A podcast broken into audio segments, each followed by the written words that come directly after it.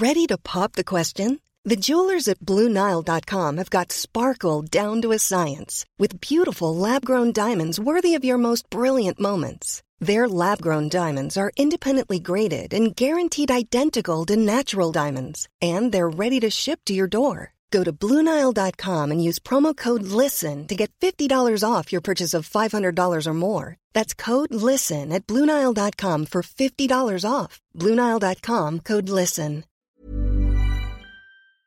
Unsere Welt ist auf dem Weg in das Zeitalter der künstlichen Intelligenz. In atemberaubender Geschwindigkeit verändert sich beinahe alles.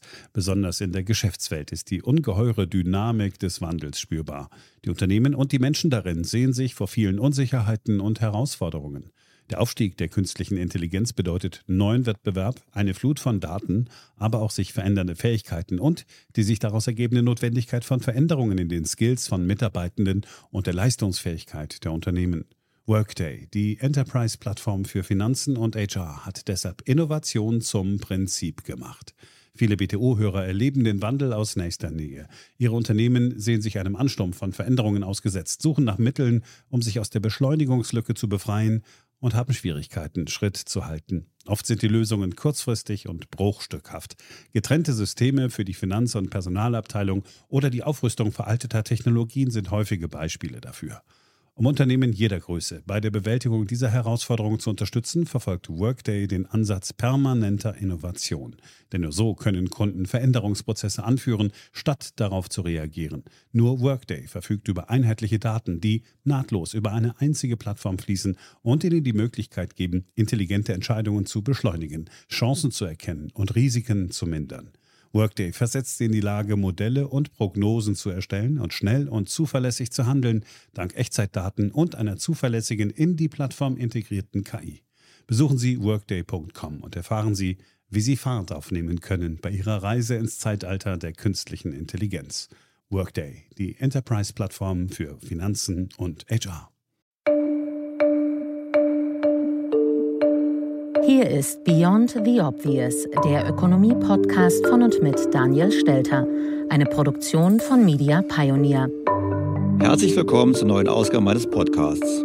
Heute wollen wir uns mit den Börsen beschäftigen.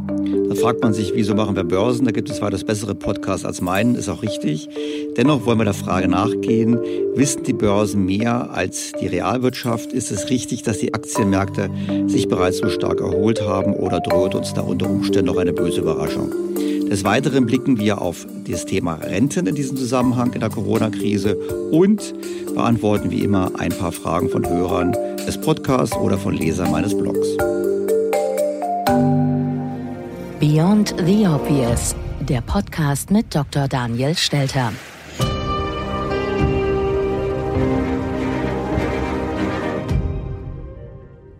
Wie immer haben wir auch ein paar Corona-Highlights, alte Bekannte wieder im Programm. Wir hören Peter Altmaier, wir hören Carla Remsmar, Herbert Dies von Volkswagen und natürlich darf unser Sozialminister Herr Heil nicht fehlen.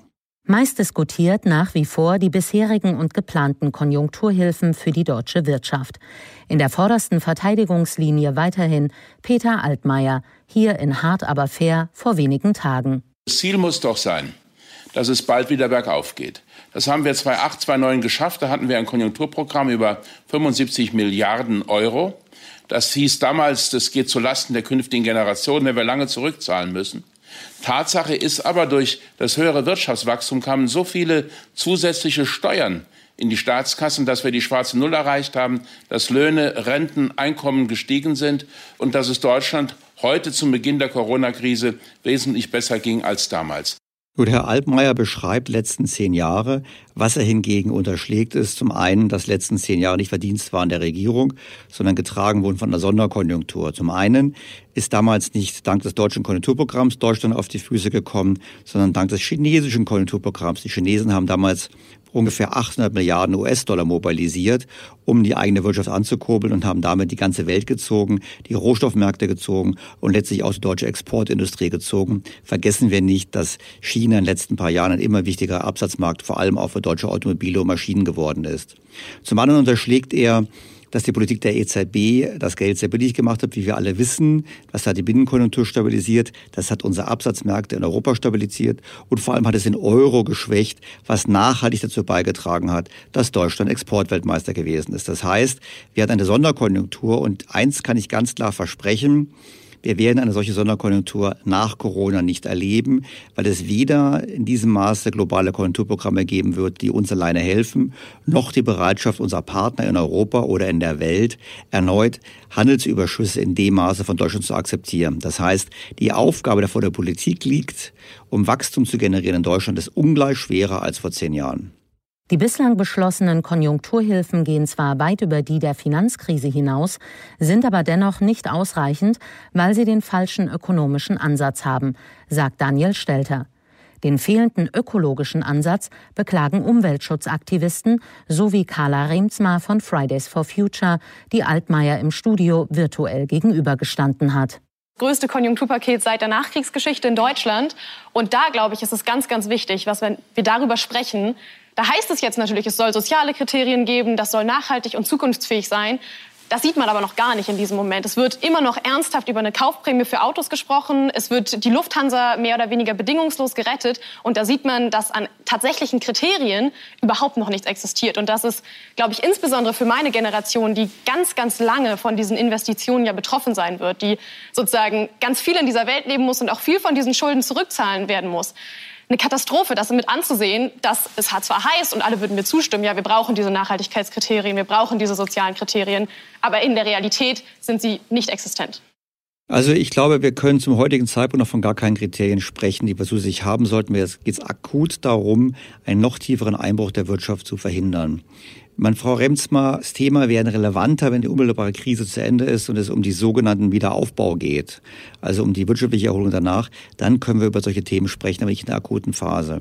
Darüber hinaus hat sie ein paar Dinge vergessen, meines Erachtens. Zum einen ist es so, die wichtigste Basis eigentlich für zukünftige Wohlstandssicherung für ihre Generation und auch um die Themen, die ihr am Herzen liegen, also vor allem das Thema Umweltschutz entsprechend angehen zu können, brauchen wir eine leistungsfähige Wirtschaft. Wenn wir die nicht wieder herbekommen, wenn wir nicht es schaffen, zu Wachstum zurückzufinden und vor allem, wenn wir es nicht schaffen, den Menschen wieder Arbeit zu geben, werden wir diese ganzen anderen Maßnahmen gar nicht finanzieren können. Darüber hinaus irrt Frau Remsmann bei einem ganz wichtigen Punkt, wenn sie davon ausgeht, dass die Schulden die künftige Generation belasten. Das wird von der Politik auch immer gerne erzählt. Und was vergessen wird, ja, die Schulden gehen auf die künftige Generation über, aber auch die Forderungen gehen auf die künftige Generation über. Das heißt, es ist kein Problem der Verteilung zwischen Generationen, es ist immer eine Verteilung innerhalb der Generation. Jetzt wissen wir zwei Dinge. Wir wissen zum einen, es gibt eine Erbversteuer, die zudem progressiv wirkt, das heißt, bereits da findet eine Korrektur statt. Und zum zweiten wissen wir, dass der Staat eigentlich normalerweise Schulden sowieso nicht zurückzahlt, sondern immer umschuldet und über Inflation die Schulden sich entwerten. Also vor dem Hintergrund, dieser Aspekt der Schuldenlast zieht schlichtweg nicht und ist nicht zutreffend. Einer der derzeit meist diskutierten einzelnen Streitpunkte ist die Konjunkturhilfe für die Autoindustrie. Anfang Juni soll darüber entschieden werden. Die deutschen Autobauer hoffen auf staatlich finanzierte Kaufanreize, also im Prinzip auf eine Neuauflage der Abwrackprämie. VW-Chef Herbert Dies hat das schon vor Wochen sehr selbstbewusst in einem Tagesthemeninterview verargumentiert. Ja, ich glaube, dass wir dringend ein Konjunkturprogramm brauchen. Das Automobil bietet sich an, es hängen viele Arbeitsplätze dran.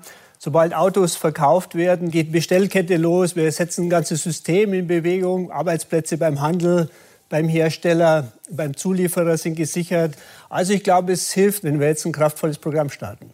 Das ist sicherlich nicht Argument genug für die Neuauflage der Abwrackprämie. Und wir haben es ja bereits in der letzten Woche im Podcast diskutiert. Das Problem, was wir halt haben, ist, die Automobilindustrie steht vor einem fundamentalen Strukturwandel. Wir brauchen einen Rückgang der Kapazitäten, einfach deshalb, weil Elektroautos weniger Produktionskapazitäten brauchen. Wir werden weniger Händler brauchen, wir werden weniger Werkstätten brauchen. Elektroautos sind noch weniger wartungsanfällig. Das heißt, wir stehen vor einem Strukturwandel. Und diesen hinauszuzögern, das ist nicht sehr sinnhaft. Richtiger wäre es, wenn wir die Konjunktur beleben wollen, das so zu machen, dass wir den Menschen mehr Geld in die Hand geben dass sie sozusagen mehr ausgeben können, auch für Restaurants direkt, für Kinobesuche, für andere Dinge, soweit es wieder möglich ist. Das belebt die Konjunktur auch. Und darüber hinaus brauchen wir halt generell in Deutschland einen Ansatz, der sagt, wir wollen den Strukturwandel fördern. Und das bedeutet vor allem eher Abschreibungsmöglichkeiten für Investitionen, für Forschung und Entwicklung, um auf diese Art und Weise Zukunftstechnologien zu entwickeln.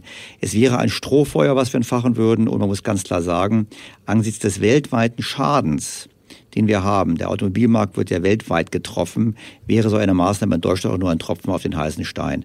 Da halte ich die Mittel für andere Bereiche besser investiert.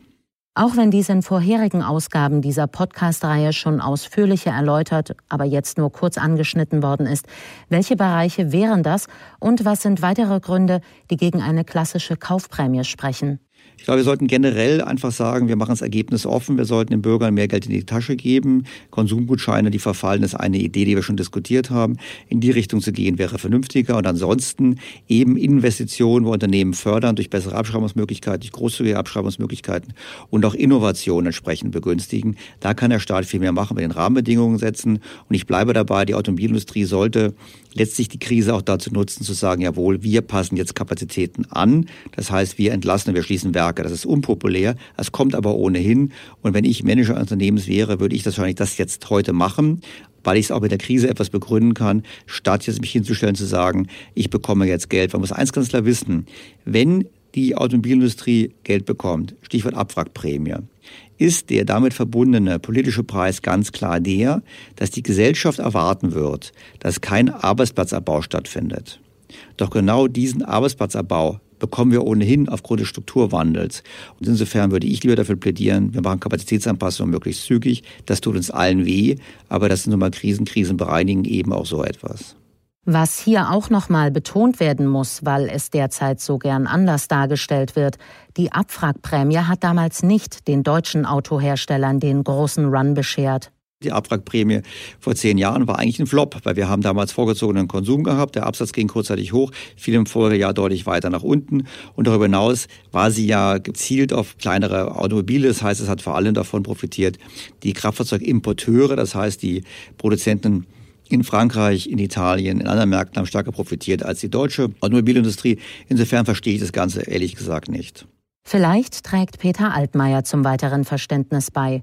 Hören wir, wie er die Überlegungen zu Kaufprämien verteidigt.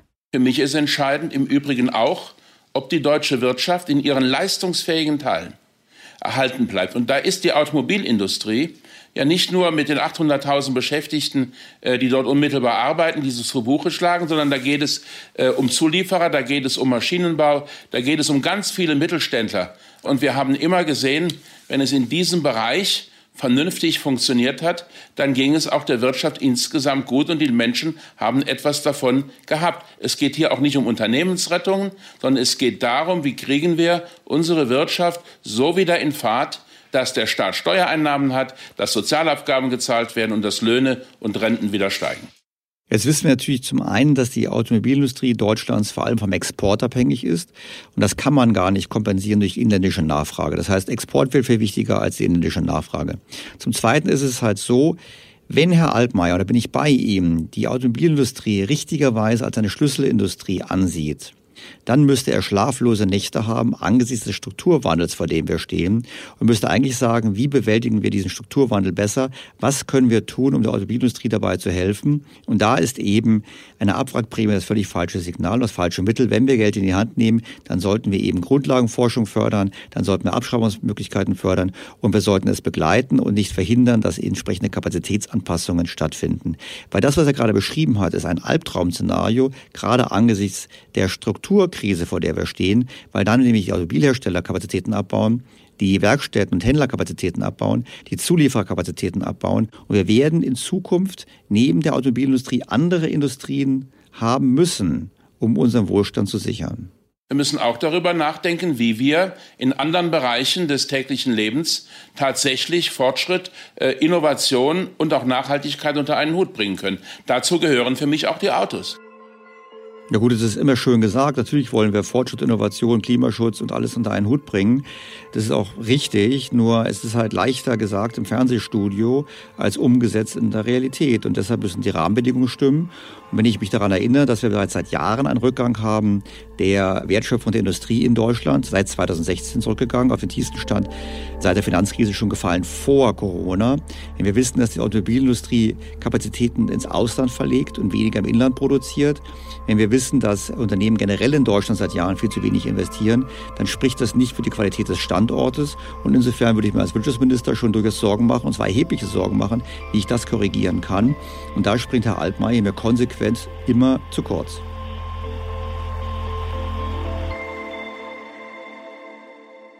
Ein weiterer Streitpunkt wird die Grundrente.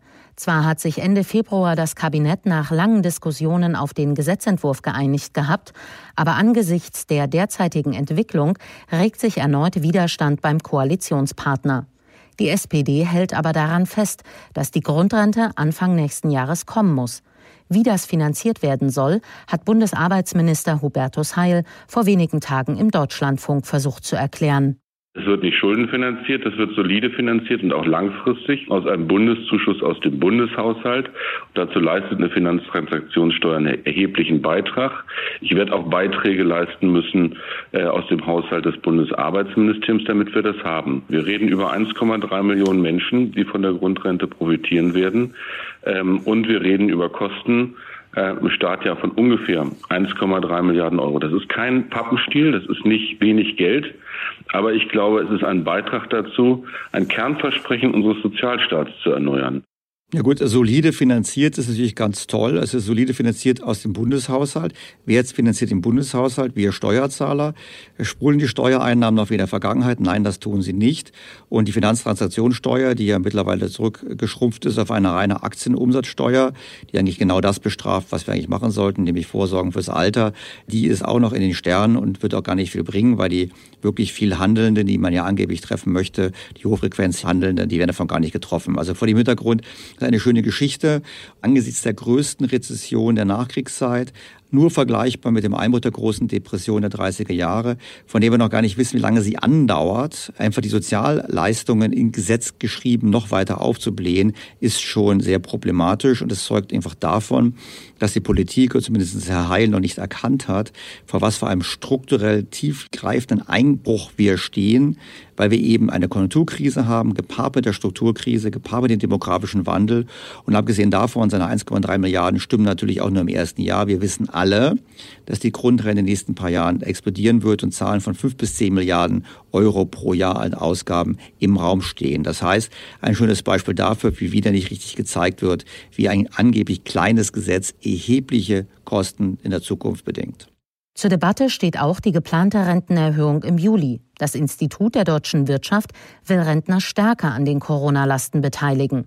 Derzeit liegt das Rentenniveau bei 48,2 Prozent und soll bis 2025 nicht unter 48 sinken.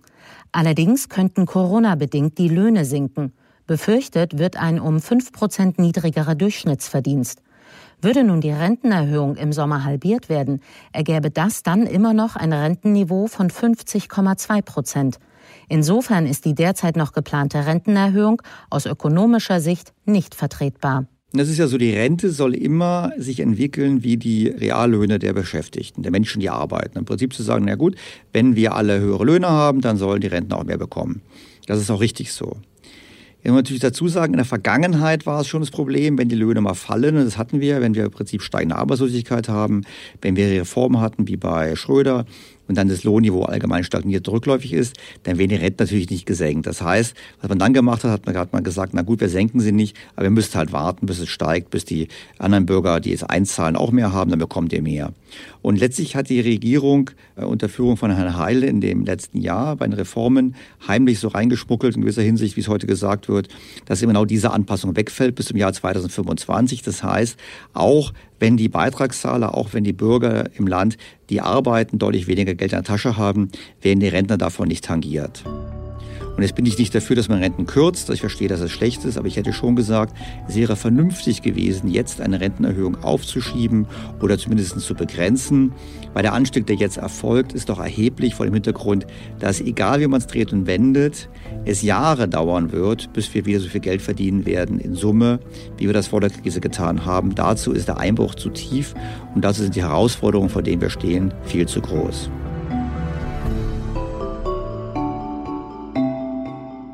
Kommen wir nun zum Hauptthema dieser Ausgabe, zur Entwicklung der Finanzmärkte. Ich habe sehr viele Zuschriften bekommen, die gesagt haben, äh, Lieber Herr Stelter, wie kann es eigentlich sein, dass Sie so negativ sind, dass die Wirtschaftszahlen so negativ sind und dass gleichzeitig die Börsen, namentlich die US-Börse, wieder so stark gestiegen ist? Wir hatten einen scharfen Einbruch, ungefähr 38 Prozent ist der S&P, also der Standard Poor's Index 500 eingebrochen. Danach hat er sich wieder erholt oder ungefähr die Hälfte des Verlustes wieder wettgemacht in sehr kurzer Zeit. Die Börsen sind eigentlich wieder relativ zuversichtlich. Die Börsianer sagen eigentlich, komm, wir schauen über die Krise hinweg. Die Krise ist ein kurzer Einbruch und alles ist wieder wie vorher. Stimmt das? Oder irren die Börsianer sich? Was ist ihre Sicht dazu? Und natürlich bin ich der Richtige, der jetzt Aktientipps geben möchte oder Börsenprognosen abgeben möchte. Aber ich habe das ein bisschen genauer angeschaut und es gibt in der Tat ein paar Fragen, die mir aufgekommen sind. Zum einen hat man eine interessante Korrelation zwischen dem deutschen IFO-Index und der Gewinnentwicklung an der Weltbörse. Also es gibt einen Weltaktienindex, den Morgan Stanley Capital Index, MSCI. Und dieser Index, der weltweit Aktien beinhaltet, ist sehr hoch korreliert mit dem IFO-Index. Und Gewinn des Index ist sehr gut korreliert mit dem IFO. Wenn man das zugrunde legt, würde man sagen, angesichts des Einbruchs des IFO-Index müssten die Gewinne weltweit um 70 Prozent fallen. Und wenn Gewinne um 70 Prozent fallen, das ist schon ein erheblicher Schock und die Frage aufwirft, ist das wirklich so, dass die Börse davon ausgeht, dass nächstes Jahr alles überstanden oder irrt die Börse sich hier, beziehungsweise warum sind die Aktien gestiegen? Optimisten sagen dann, das ist ganz klar so, wir hatten einen Abschwung, der hat nichts mit der Wirtschaft zu tun, sondern der Abschwung ist nur aufgrund der politischen Reaktion bei der Bekämpfung des Coronavirus. Und deshalb ist es ganz klar, dass sobald diese Restriktionen wegfallen, wir auch gleichzeitig wieder auf den ursprünglichen Zustand zurückkehren. Das sieht zum Beispiel die Vermögensverwaltung von der Schweizerischen Bank UBS so. Die sagen, das ist ganz klar gewesen, einmaliger Einbruch in der Politik, sobald die Politik sich ändert, geht es wieder nach oben. Gesetzt den Fall stellt sich die Frage, wie schnell geht es wieder nach oben? Welche Szenarien sind wahrscheinlich oder zumindest denkbar und was muss dabei grundsätzlich bedacht werden? Ich würde sagen, es gibt drei Dinge, die man glauben muss als Börsianer, um die Kursentwicklung zu begründen. Das erste ist zu sagen, man geht davon aus, es war ein schneller Einbruch, der wird schnell wieder aufgeholt und alles ist vergessen. Die zweite Fragestellung ist, okay, wir hatten einen Einbruch, wir kriegen aber keine weitere Welle. Es gibt also keine weitere Infektionswelle, wir müssen keinen weiteren Shutdown, keinen Lockdown etc. mehr machen. Und die dritte Annahme, die man formulieren muss, ist, dass der Staat und vor allem die Notenbanken wie in den vergangenen Krisen in der Lage ist, allen Schaden zu beseitigen. Jetzt gehen wir das mal durch. Fangen wir an mit der Frage, kriegen wir eine schnelle Erholung? Das ist das berühmte V. Ein V ist ein schneller Einbruch, den hatten wir definitiv. Und da wäre die Frage, geht es auch schnell wieder nach oben? Und nach dem, was wir sehen, was wir wissen, spricht alles dafür, dass ein V sehr unrealistisch ist. Weil wir haben zum einen nicht mehr wie 2009 ein China, was in einem derartigen Umfeld Konjunkturprogramme lancieren kann. Wir haben Unternehmen, die noch lange unter der Krise leiden werden, weil sie Schulden aufnehmen mussten im Rahmen der Rettungsaktion, weil sie diese Schulden abtragen müssen, weil sie deshalb nicht in der Lage sind zu investieren und zu innovieren. Wir wissen das, wer Schulden abbauen muss, das dämpft immer das Wirtschaftswachstum. Wir haben eine Deglobalisierung. Wir werden zunehmende Puffer haben in der Wertschöpfungskette. Alles das belastet die Gewinne der Unternehmen. Das heißt, dass wir eine Erholung haben, wenn Unternehmen weniger Gewinne haben als vorher, weil die Kosten gestiegen sind. Und sie werden diese Kosten nur zum Teil weitergeben können in Form von Preisen. Und generell kann man auch sagen, die staatlichen Eingriffe, die wir jetzt schon haben, die wir noch sehen werden, werden die Unternehmen weiter belasten und werden die Gewinnmargen der Unternehmen weiterhin belasten. Dass wir zurückkehren können, diese Geschwindigkeit halte ich für unrealistisch. Ich glaube eher, es ist kein V, ich glaube eher, es ist ein U wenn wir Glück haben, dass keine weitere Welle kommt. Oder vielleicht ist es auch ein U, wo am zweiten Teil quasi der zweite Teil des Us nicht mehr ganz so weit nach oben kommt. Dann blicken wir noch auf einige Branchen. Ich meine, wer wurde stark getroffen? Hotels, Fluglinien, Kreuzfahrtschiffbetreiber. Ich glaube, es wird auch lange dauern, bis Fluggesellschaften, Hotels und Kreuzfahrtschiffe wieder so besucht werden wie vor der Krise. Das heißt, davon auszugehen, wir kehren zurück, halte ich für ausgeschlossen. Insofern, da sind die Börsen meines Erachtens zu optimistisch. Welche Folgen hat und hatte dieser Optimismus für Aktionäre und Investoren? Gut, der Optimismus hat dazu geführt, dass Aktien stark gestiegen sind. Man muss ganz klar sagen, sind natürlich nicht allgemein gestiegen, sondern sind selektiv gestiegen. Also vor allem die Technologiewerte, die sogenannten Fangs, also Facebook, Amazon, Apple, Netflix, diese Aktien, die sind alle gestiegen seit Jahresanfang im Plus. Man muss dazu sagen, wir nehmen diesen Podcast am Donnerstag auf und da haben die Börsen so ein bisschen nachgegeben in den letzten paar Tagen. Insofern kann sich das bis Sonntag noch etwas ändern, aber im Prinzip diese Aktien sind im Plus, während auch in den USA der breite Markt halt leicht im Minus ist, ungefähr 10 Prozent. Für die Investoren ist es schön, dass diese Erholung da war. Die Frage ist nur, können wir davon ausgehen, dass diese Erholung bleibt? Können wir sogar davon ausgehen, dass es einen neuen Bullenmarkt gibt, wie einige sagen. Die sagen, wenn der Markt so stark gestiegen ist in kurzer Zeit, das ist der Auftakt zu einem neuen Bullenmarkt. Oder droht uns eigentlich ein Rückfall, wie wir ihn erlebt haben, sowohl nach dem Platzen der New Economy Blase im Jahr 2000, wie auch in der großen Depression, dass nach einer Zwischenerholung dann noch ein mehrjähriger Niedergang erfolgt, bis die Märkte dann doch bei 70, 80 Prozent unter den früheren Höchstständen landen und bis dahin wäre noch ein weiter Weg. Die Erwartung, dass die Gewinne zurückkehren wie vor der Krise, halte ich für völlig unbegründet. Das ist nicht darstellbar. Wir werden es selbst in einem guten Szenario mit geringeren Gewinnen zu tun haben, was aber umgesetzt bedeutet, dass die Aktien dann noch teurer sind als vor der Krise. Man muss ganz klar wissen, die Märkte waren vor allem in den USA, waren vor Corona bereits auf einem teuren Niveau, was nur vergleichbar war mit dem Jahr 2000 und im Jahr 1929. Nur damals bei diesen zwei Datenpunkten waren die Aktien noch teurer. Die größte Unbekannte bleibt das Virus. Eine zweite Welle kann nicht ausgeschlossen werden, ganz im Gegenteil. In mehreren Ländern Asiens haben sich bereits neue Infektionsherde gebildet. China hat erneut eine Millionenmetropole abgeriegelt. Die Industriestadt Jilin mit vier Millionen Einwohnern liegt im Nordosten Chinas. Laut Stadtverwaltung sei die Lage sehr ernst und es drohe ein hohes Ansteckungsrisiko. Die Party ist vorbei im Ausgehviertel Itaewon in Seoul. Alle Bars und Clubs mussten nach der neuen Infektionswelle schließen. Jetzt hat sich's in Seoul also erstmal für die nächsten Wochen ausgetanzt. Eine zweite Infektionswelle hat die Stadt erwischt, deshalb werden die Zügel angezogen. Lockerungen kaum. Singapur geht den anderen Weg. Neue Erkrankungen werden auch aus dem einstigen Corona-Epizentrum Wuhan gemeldet. Nach Medienberichten sollen dort sämtliche 11 Millionen Einwohner in Rekordzeit einem Coronavirus-Test unterzogen werden. Und vor dem Hintergrund muss man als Börsianer jetzt nicht nur glauben, dass die Gewinne wieder auf das ursprüngliche Niveau steigen, was nicht Fall sein wird. Und man muss davon ausgehen, dass uns in der zweiten Jahreshälfte nicht weitere Infektionswellen erwarten, die natürlich dann wieder entsprechend dämpfend auf die Wirtschaft wirken. Also schon mal zwei optimistische Annahmen, die hier von den Börsianern gemacht werden müssen, um den Anstieg der Aktien zu rechtfertigen. Unwillkürlich führt das zu den Notenbanken. Welche Entwicklung ist hier wahrscheinlich, mit welchen Folgen und was sind Ansatzpunkte für die Beurteilung? Na, wir haben gesehen, dass die US-Notenbank FED mit gigantischen Beträgen interveniert hat. Ich meine, sie haben seit Beginn von Corona für über 2500 Milliarden US-Dollar Wertpapiere aufgekauft. Und was passiert jetzt? Also die Staaten geben den Bürgern Geld. Die Notenbanken retten Schuldner, das heißt, sie verhindern eine Kernschmelze im Finanzsystem, indem sie Leute, die mit viel zu viel Kredit in die Krise gegangen sind, trotzdem erneut retten trotz der Kritik, die daran geübt wird, selbst von Zeitungen wie der Financial Times, die sagt, na ja, es werden wieder diejenigen gerettet, die eigentlich nicht gerettet werden sollten, weil sie es verdienen würden, ihr Geld zu verlieren. Nur, wir können uns es nicht leisten, sie nicht zu retten, weil dann haben wir sofort eine Finanzkrise, dann haben wir sofort eine noch viel schwierigere und tiefere Wirtschaftskrise. Und genau das müssen wir verhindern.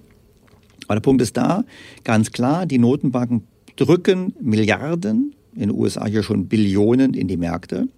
Aber nachdem die Realwirtschaft nicht läuft, nachdem die Konsumenten ja zu Hause sitzen und zum anderen das Geld aber trotzdem da ist, muss das Geld irgendwo hinfließen. Und dann fließt das Geld eben an die Kapitalmärkte. Wenn man dann schaut, ja, Anleihen, Anleihen sind schon stark gestiegen, also US-Anleihen. Das heißt, da ist wenig weiterer Kursgewinn zu erwarten. Dann bietet es sich an, entsprechend in Aktien zu investieren. Und genau das wurde getan. Es ist das Geld, was die Notenbanken geschaffen haben, über Umwege vor allem in die Finanzmärkten gelandet. Was wir hier sehen, ist vor allem wieder eine Notenbank liquiditätsgetriebene Bewertung an den Börsen. Jetzt kann man sagen, es ist nicht schlimm, wenn die Realwirtschaft wie erwartet sich erholt, wächst die Realwirtschaft, wachsen die Gewinne in diese Bewertungsniveaus wieder hinein.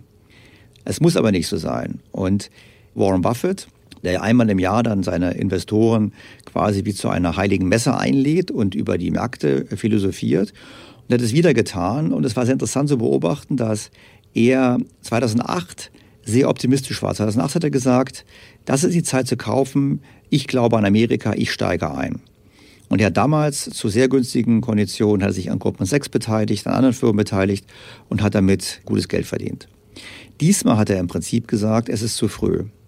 Sein Lieblingsindikator ist die Marktkapitalisierung aller Aktien, also somit des Wertes aller Aktien in den USA, relativ zum Bruttoinlandsprodukt der USA. Und dieser Indikator steht eigentlich so hoch zurzeit wie noch nie, seitdem es die Aufzeichnungen gibt. Einfach deshalb, weil die Aktien wieder gestiegen sind, wenn gleichzeitig die Wirtschaft geschrumpft ist. Er hat auch gesagt, dass er im Unterschied zu früher Unternehmen in seinem Portfolio, die in Schwierigkeiten geraten, nicht unbedingt helfen wird. Das heißt, er geht auch davon aus, dass schwächere Unternehmen ausscheiden werden. Und das größte Symbol ist sicherlich, dass er sich in erheblichem Maße und unter schwerwiegenden Verlusten von ungefähr 50 Milliarden Dollar von seinen Investitionen in Fluggesellschaften getrennt hat. Das heißt, ein wichtiger Investor, Warren Buffett in dem konkreten Fall, glaubt nicht an diese Erholung. Andere haben sich ebenfalls, andere führende Investoren haben sich ebenfalls sehr skeptisch geäußert in der vergangenen Woche zum Thema US-Börsen, haben gesagt, wir haben die Tiefstände noch nicht gesehen. Das ist eine sozusagen eine Blase, eine neue Blase aufgepumpt, nur vom billigen Geld der Notenbanken. Aber wir haben eben nicht die realwirtschaftliche Entwicklung, die das rechtfertigen würde. Bleiben wir kurz noch in den USA. In fünfeinhalb Monaten steht die Präsidentschaftswahl an. Für Trump ist die Wirtschaftslage entscheidend. Es wurde noch nie ein Präsident wiedergewählt, wenn die Wirtschaft nicht gut lief. Und eine gut laufende Wirtschaft geht normalerweise auch einher mit gut laufenden Börsen. Sollte es wirklich zu einem deutlichen Abschwung kommen an den US-Börsen, einfach deshalb, weil die Märkte erkennen, dass billiges Geld alleine eben nicht jeden Aktienkurs rechtfertigt. Und wenn es eine weitere Welle gibt oder wenn es eine anhaltend tiefe Rezession gibt und eben nicht das V, und davon gehe ich aus, dann sind Trumps Wiederwahlchancen deutlich geschrumpft. Wir wissen natürlich jetzt nicht, was er tun kann als Maßnahmen, um die Konjunktur zu stimulieren noch. Ich gehe davon aus, dass in der Tat die Fed direkt die Staat finanzieren wird. Das heißt, wir werden noch weitere Billionenprogramme sehen. Und dann kann es natürlich sein, dass die Bürger ihm dafür Dankbarkeit zeigen und sagen, du hast da richtig gehandelt, indem du dort viel Geld in die Märkte und in die Wirtschaft gepumpt hast. Und deshalb wählen wir dich wieder. Vor allem, weil er natürlich viel mehr Plattform und mehr Visibilität hat als dann sein Gegner. Insofern, ich bin kein Wahlkampfexperte, aber ich würde sagen, normalerweise laut Lehrbuch sind seine Chancen der Wiederwahl sehr gering. In diesen Corona-bedingten Sondersituationen könnte es sein, dass er mit seinen Maßnahmen die Wähler doch nochmal überzeugt. Aber noch eine Nachfrage, auch wenn die Antwort nur auf Mutmaßungen fußen kann. Wie wahrscheinlich ist ein Abschwung an den US-Börsen noch vor der Wahl? Also es ist sehr, sehr schwierig, Börsenprognosen abzugeben. Insofern betreibe ich ja deshalb aus gutem Grunde keinen Börsenpodcast, sondern einen Ökonomie-Podcast. Einfach deshalb, weil es immer wieder ein Auseinanderfallen gibt zwischen der Entwicklung einer Börse und der Realwirtschaft. Die Börsen laufen normalerweise voraus. Die Börsen sind vor allem getrieben von der Liquidität oder von der Überschussliquidität der Notenbanken. Das heißt, es kann am Anfang sogar sein, dass die Aktien stärker steigen wie jetzt und später dann sich schlechter entwickeln, deshalb weil mehr Liquidität in die Realwirtschaft fließt und weniger an die Börsen. Das sind ganz normale Entwicklungen. Das können wir jetzt auch wieder erleben. Ich würde nur sagen, dass auf dem heutigen Niveau die Chancen für weitere Kurssteigerungen geringer sind als die Risiken, wenn es sich eben doch breiter durchsetzt, die Erkenntnis, dass wir es nicht mit einem V zu tun haben, sondern vielleicht mit einem W, das heißt einem Einbruch, einer kleinen Erholung, einem weiteren Einbruch, wenn die Corona-Epidemie zurückkehrt, danach eine Erholung. Und das könnte dann eher dafür sprechen, dass wir durchaus noch in diesem Jahr nochmal mit deutlichen Kursrückgängen rechnen müssen. Wie gesagt, ich würde jetzt nicht meine ganzen Aktien verkaufen, aber ich würde heute auch nicht mein ganzes Geld nehmen und alles auf Aktien setzen.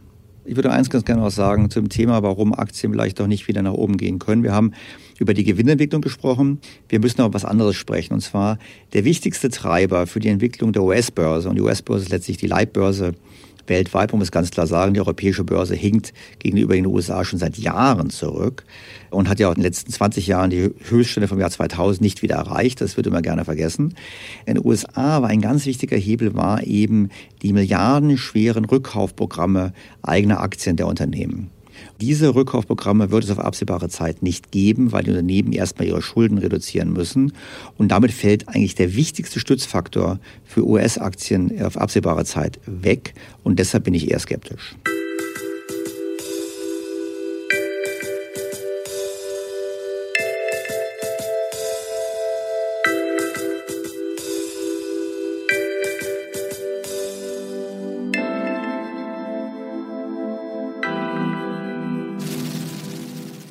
Abschließend wird Daniel Stelter jetzt noch einige Fragen aus Ihren Reihen beantworten. Zwei Fragen tauchen da immer wieder auf. Was sind gerade riskante und weniger riskante Investitionsfelder? Und in welchem Umfeld bewegen wir uns in Krisenzeiten generell? Jede Art von diesen Krisen führt zu einer Reduktion von Vermögen.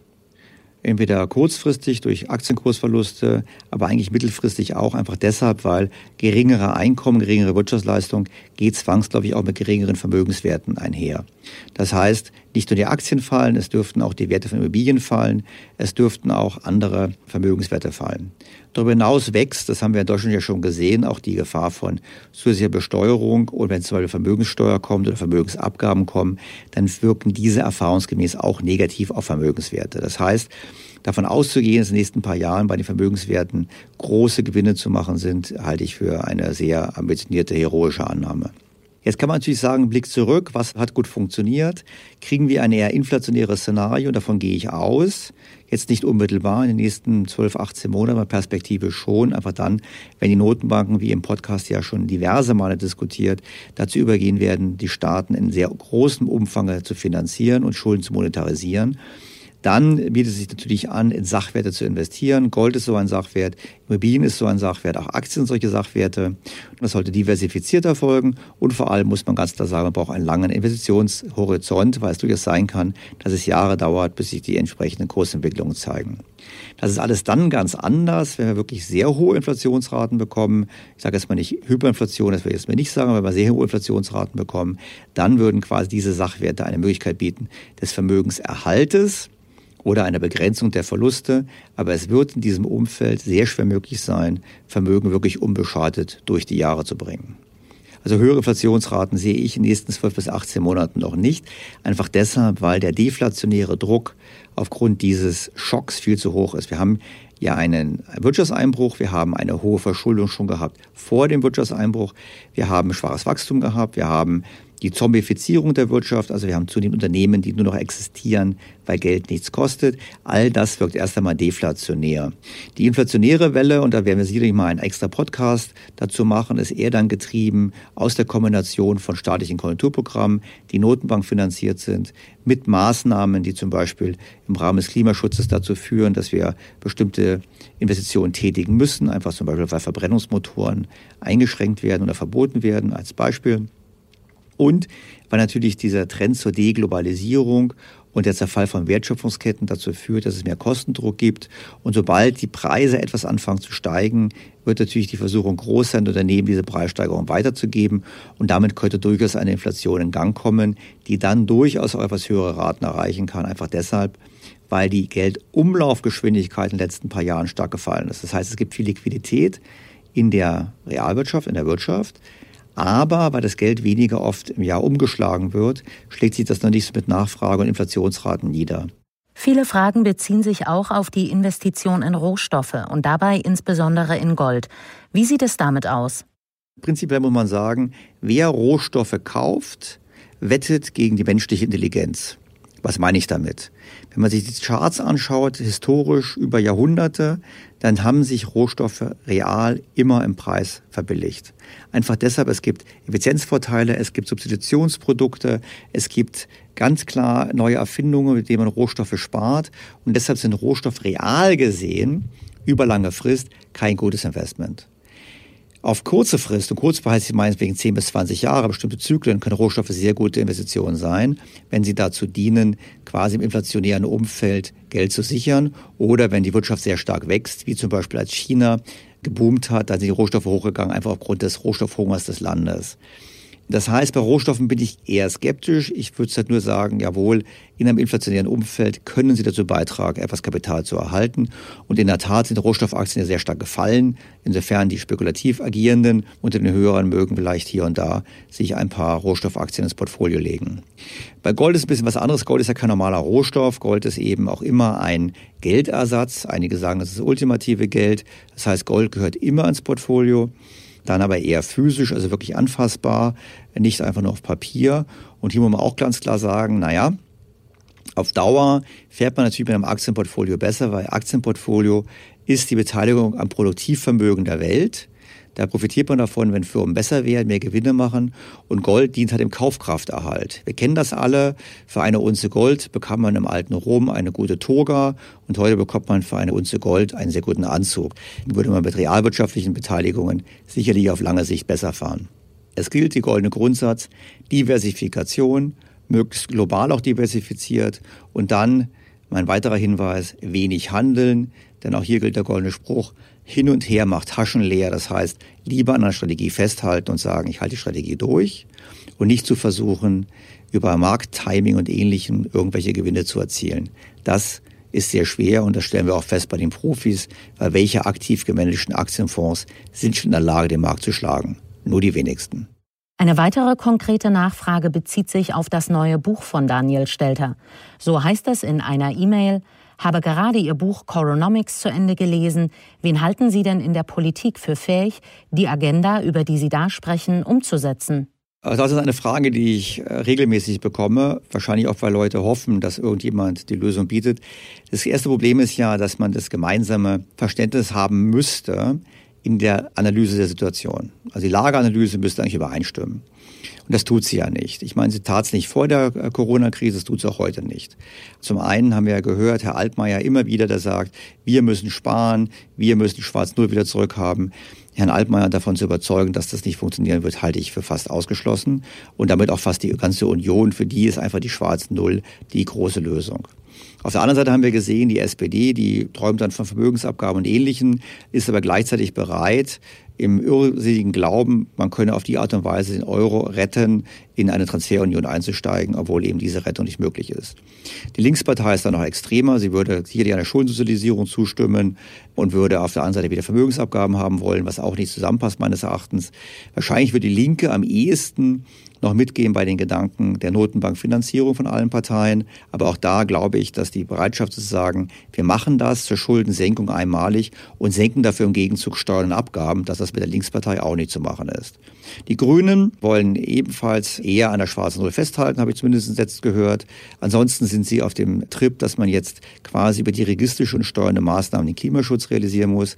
Das ist sicherlich ein Programm, was eher Konsum ist und nicht dazu dient, den zukünftigen Wohlstand zu sichern. Wobei ich nochmal betone, ich bin nicht dagegen, Klimaschutz zu machen. Ich glaube nur, man könnte ihn intelligenter machen. Vor allem muss man ihn effizienter und effektiver machen, als ihn von den Grünen betrieben wird.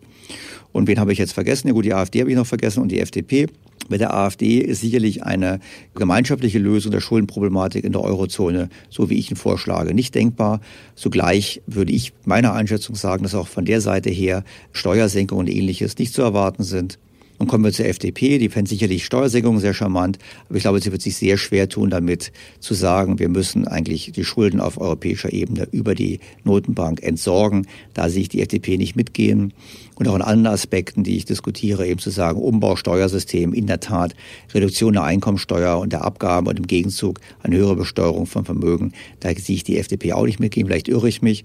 Und das führt mich dann zu etwas ratlosen Ergebnis, dass ich sage, wir müssten eigentlich erst einmal eine intensive Diskussion haben über Wirtschaftspolitik in Deutschland und müssten das Thema wirklich intensiver diskutieren und müssten auch die Bürger da mehr einbinden. Und das setzt voraus, dass die Bürger sich eben auch mehr mit Wirtschaft beschäftigen, was mich dann wieder zur Motivation führte, diesen Podcast aufzunehmen.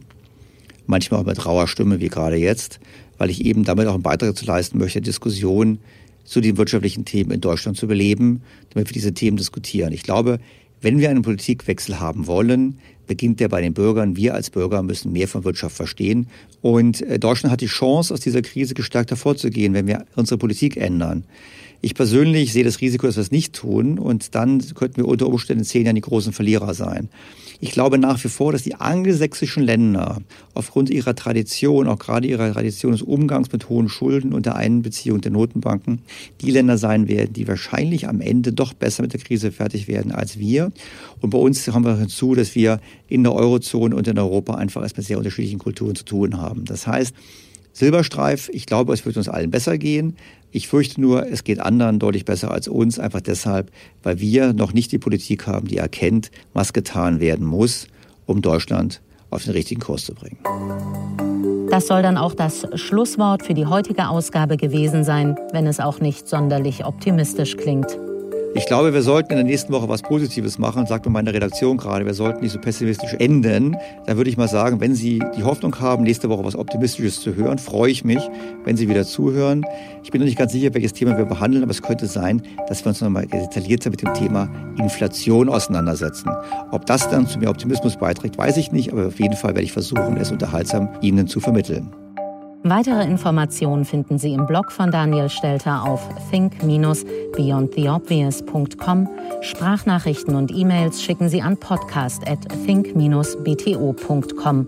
In diesem Sinne freue ich mich auf das erneute Zuhören in der kommenden Woche, auf Ihr Feedback, auf Ihre Kritik, auf Ihre Anmerkungen, gerne per E-Mail, gerne auch per Sprachnachricht und dann werden wir diese Themen in der kommenden Woche oder einer späteren Folge behandeln.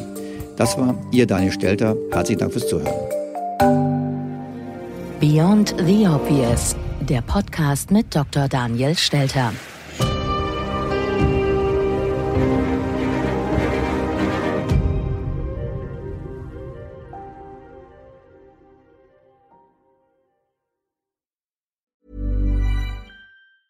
Mom deserves the best, and there's no better place to shop for Mother's Day than Whole Foods Market. They're your destination for unbeatable savings, from premium gifts to show-stopping flowers and irresistible desserts. Start by saving 33% with Prime on all body care and candles. Then get a 15-stem bunch of tulips for just $9.99 each with Prime. Round out Mom's menu with festive rosé, irresistible berry chantilly cake, and more special treats. Come celebrate Mother's Day at Whole Foods Market. Hey, it's Danny Pellegrino from Everything Iconic.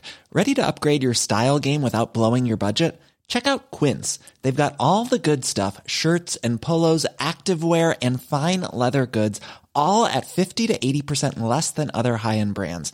And the best part? They're all about safe, ethical, and responsible manufacturing. Get that luxury vibe without the luxury price tag. Hit up quince.com slash upgrade for free shipping and 365 day returns on your next order. That's quince.com slash upgrade. Was ist noch besser als ein guter Plan? Die Möglichkeit, ihn zu ändern. Mit integrierter KI bietet Workday kontinuierliche Innovationen, die Ihnen helfen, agil zu bleiben, egal was passiert. Workday, the finance and HR system for a changing world.